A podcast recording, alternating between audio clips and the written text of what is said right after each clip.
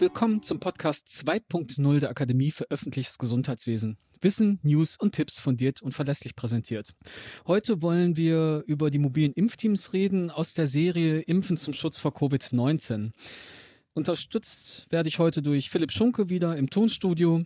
Und meine beiden Gesprächspartner sind einmal unser Krisenmanager Detlef Schwarzinski und Frau Dr. Claudia Kaufold, unsere Fachärztin fürs öffentliche Gesundheitswesen, die ehemalige Leiterin des Gesundheitsamtes Charlottenburg-Wilmersdorf von Berlin.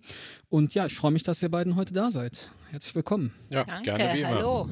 Heute mal auf der anderen Seite. Ja, Detlef, es gibt ja sowohl die zentralen Impfstätten bei der Impfung zum Schutz vor Covid-19, die geplant werden von Bund und Ländern. Allerdings werden auch immer diese mobilen Teams erwähnt. Warum sollen diese mobilen Teams, jetzt heute auch unser Thema sind, zum Einsatz kommen?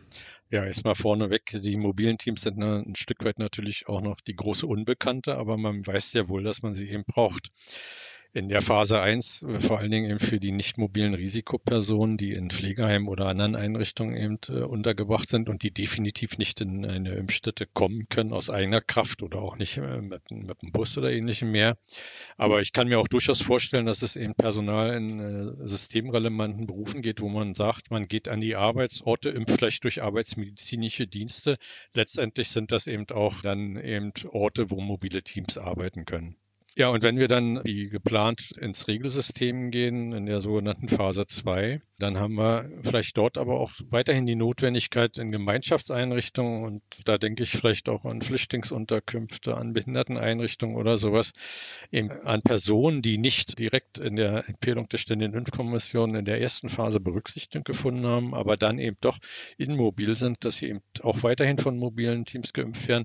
Aber es gab zum Beispiel auch eine Anregung aus einem Land, die Versorgung in Randgebieten, wo einfach wenig Personen zu impfen sind, eben durch mobile Teams machen, die da vor Ort fahren und dann dort die Impfung durchführen. Man muss schauen, wie sich das entwickelt. Wie gesagt, noch die große Unbekannte, aber so in so eine Richtung könnte ich es mir vorstellen, dass es geht. Hm. Ja, also eine total wichtige Aufgabe eigentlich. Ja. Wie sollte ich mir das jetzt organisieren und was braucht man da für Verfahren? An was muss ich alles denken? Naja, wie immer, wenn man so im Krisenmanagement ist natürlich eine zentrale Koordinierung, sicher in der Region. Da sind ja auch einfach Ortskenntnisse notwendig. Welche Einrichtung ist wo, welches Klientel ist dort zu impfen. Und dann glaube ich, dass man hier sehr intensiv natürlich auch nur in die Vorbereitung gehen muss und abstimmen muss, an welchem Ort mache ich das, welches Personal kommt zur Verfügung, welche Logistik setze ich ein. Das äh, werden wir sicher im Laufe des Gesprächs auch noch erläutern. Ich könnte mir vorstellen, dass ein äh, abgestufter Ablauf da Sinn macht. Äh, eine Vorbesprechung eben am Einsatzort oder zumindest telefonisch mit einer Heimleitung vielleicht, so als Beispiel dann vielleicht sogar das Aufklärungsgespräch hier von dem eigentlichen Impfvorgang zu trennen, weil wir eben äh, vielleicht auch eben äh, Personen dort impfen müssen, wo wir die Zustimmung einer Betreuung oder einer Vormundschaft brauchen oder wo wir auch, es gibt ja eben die Heime, die durch Arztpraxen eben betreut werden, wo die Abstimmung mit einer betreuenden Arztpraxis brauchen. Also die Aufklärung eben dann tatsächlich von dem eigentlichen Impftermin äh, zu trennen und im Ablauf wäre dann der Impftermin eben der dritte Termin, also Vorbesprechung, Aufklärung Aufklärung, Impfen. Könnte ein Ablauf sein. Hm. Da, da brauche ich doch wahrscheinlich unheimlich viel Personal. Also die ganzen Aufgaben, die du da erläutert hast. Und ja, Claudia wird mir sicherlich zustimmen. Wir Ärzte sind ja jetzt eher eine Mangelware. Also wie kann das da alles stimme ich zu, jawohl. personell jetzt ausgestattet werden, so ein Team? Naja, Ärzte im ÖGD sind Mangelware, das lesen wir ja nun bald tagtäglich in der Zeitung, das ist wohl wahr, aber es gibt ja noch die ganzen niedergelassene Ärzteschaft, die natürlich auch jetzt ausgelastet ist, aber die trotzdem dies Jahr als ihre Aufgabe kriegen wird auch durch eine Verordnung vermutlich noch festgeschrieben in Kürze nach dem dritten Bevölkerungsschutzgesetz. Und dann gibt es eben auch die Verpflichtung dafür, dass das getan wird und über die kassenärztlichen Vereinigungen sicher organisiert wird. Aber es gibt auch immer wieder ja viele Ärzte, Ärzte im Ruhestand. Ich habe mal am Anfang der Corona-Situation über 200 Ärzte haben sich dort bereit erklärt, gegenüber der Ärztekammer mitzuwirken. Da ist sicher auch Potenzial da. Und zumindest in größeren Städten gibt es eben auch noch ja die medizinisch besetzten arbeitsmedizinischen Dienste Dienste, die das machen können. Damit hätten wir eben den Bereich der ärztlichen Aufgaben abgedeckt. Schwierig wird es dann vielleicht eher wirklich bei der medizinischen Unterstützung durch medizinische Fachangestellte, sodass ich denke, dass wir hier vielleicht auch Medizinstudierende in älteren Semestern oder so einsetzen können, dass man vielleicht in so eine Richtung geht. und äh, wie wir auch angesprochen hatten, subsidiär vielleicht dann doch an der einen oder anderen Stelle der öffentliche Gesundheitsdienst. Grundvoraussetzung für alle ist aber natürlich eine rechtliche Absicherung auch, dass sie wirklich einen Versicherungsschutz wissen, dass sie den haben an der Stelle. Aber das ist in jedem Fall gegeben. Das muss man bloß auch kommunizieren. Also ich würde gern vielleicht noch mal ergänzen. Du hast jetzt ja schon berichtet, Detlef, dass sich viele Ärzte freiwillig gemeldet haben, als Covid auftrat und Ärzte gebraucht wurden. Das ist auch die Erfahrung aus der Impfaktion, aus der Pandemie 2009, aus der Influenza Influenza H1N1-Pandemie, dass zu uns ins Gesundheitsamt viele Ärzte gekommen sind, die freiwillig nach ihrer Praxis dort auch Impfungen durchgeführt haben. Also ich denke schon, dass wir da viel Unterstützung auch bekommen werden. Jetzt haben wir über die personelle Ausstattung geredet, aber für die ganzen Aufgaben braucht dieses mobile Team sicherlich auch viel an Material und das muss auch logistisch wieder mit eingeplant werden. Detlef, kannst du vielleicht da noch mal ein bisschen näher drauf eingehen? Das größte Problem wird dann an der Stelle natürlich der Impfstoff sein, der Impfstoff, der eben sehr stark gekühlt werden muss. Der aber im Prinzip, wenn er dann eben aufgetaut ist, auch eine gewisse Zeit im Kühlschrank aufbewahrt werden kann. Aber da muss man eben schauen, wie man die Logistik aufbaut, wie man mit den Nachlieferungen umgeht und ähnliches mehr, wie lang die Einsatzzeiten sind. Das ist eine besondere Herausforderung und sicher das Schwierigste an der Gesamtlogistik. Aber wir brauchen natürlich auch medizinisches Verbrauchsmaterial, wir brauchen bestimmte persönliche Schutzausrüstung mit Nasenschutz und ähnliches mehr. Man braucht ein Auto, um da irgendwo hinzufahren. Vielleicht unterstützen da die Hilfsorganisationen oder die Bundeswehr, die ja vielfältig eingesetzt werden. Und auch dort muss natürlich das Impfquotenmonitoring, also die Erfassung der durchimpften Personen stattfinden. Das wird sicher elektronisch irgendwo gemacht werden. Da fehlen uns noch die detaillierten Vorgaben. Aber auch das muss gemacht werden. Und dann hat man auch hier natürlich die Entsorgungsthematik. Die Kanülen müssen entsorgt werden, das Spritzenmaterial. Und auch hier habe ich Dokumentationsmaterial, Impfausweis, Impfkarte, ja, Aufklärungsbogen und vieles mehr. Und das Notfallequipment, was ich natürlich in einer stationären Einrichtung habe, muss ich in irgendeiner mobilen Form dann auch tatsächlich für das Team natürlich bereitstellen. Auch hier kann es ja zu Impfzwischenfällen kommen, die wir nicht erwarten, aber man muss da auch vorbereitet sein.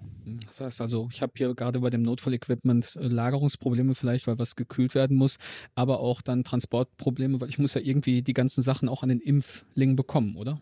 Ja, ja, da muss man was tragen. Deshalb, also so ein Team, denke ich mal, wird sicher aus drei Personen bestehen. Eben medizinische Fachkraft, Arzt, Ärztin und dann auch noch jemand, der eben das Ganze unterstützt. Unter drei Personen kann ich es mir nicht vorstellen. Wenn man in größere Einrichtungen geht, um da auch einigermaßen Durchsatz zu haben, werden auch mehrere Teams dahin gehen müssen. Das wird nicht anders möglich sein.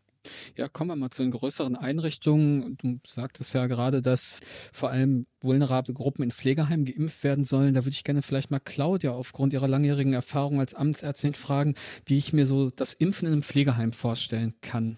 Ja, das hängt ja sehr von der Größe der Einrichtung ab und auch vom Gesundheitszustand der Bewohner. Sind sie noch mobil? Können sie selber in die Räume kommen, äh, wo geimpft werden soll? Dann muss man sich das so vorstellen, im Kleinen eigentlich wie bei einer zentralen Impfstätte auch, dass eben verschiedene Orte sind. Wir brauchen sicherlich mehr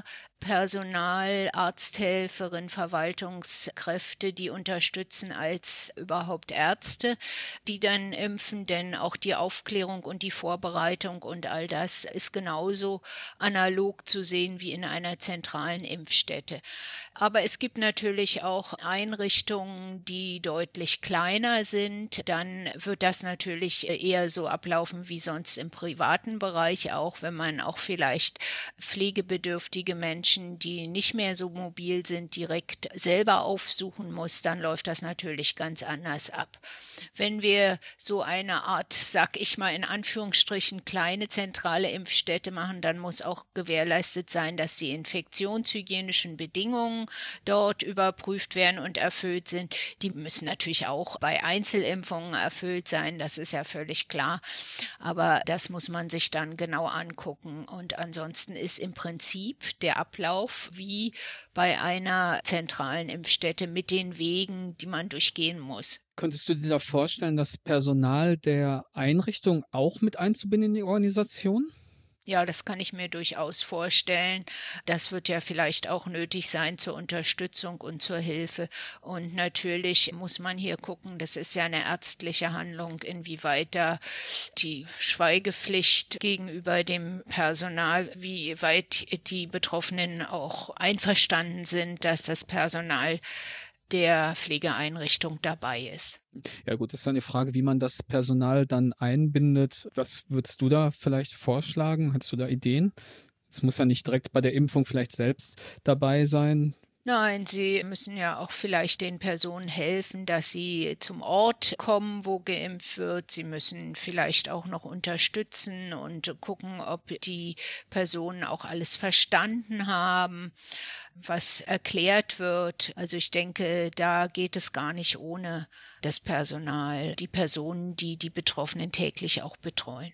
Ja, zum einen das und ich glaube auch hier spielen die Ortskenntnisse wieder eine ganz wichtige Rolle. Das Personal kennt sich natürlich in der Einrichtung entsprechend aus und ich glaube, jeder von uns kennt so eine Einrichtung, die sehr weitläufig ist, wo wir uns vielleicht als mobiles Team verlaufen würden. Wir haben ja da ein bisschen Erfahrung aus den Impfungen in den Flüchtlingsunterkünften und manchmal macht es auch Sinn, wenn man vorher nochmal abklärt, wie sind da die Örtlichkeiten und sich das dann besser vorstellen kann und besser planen kann.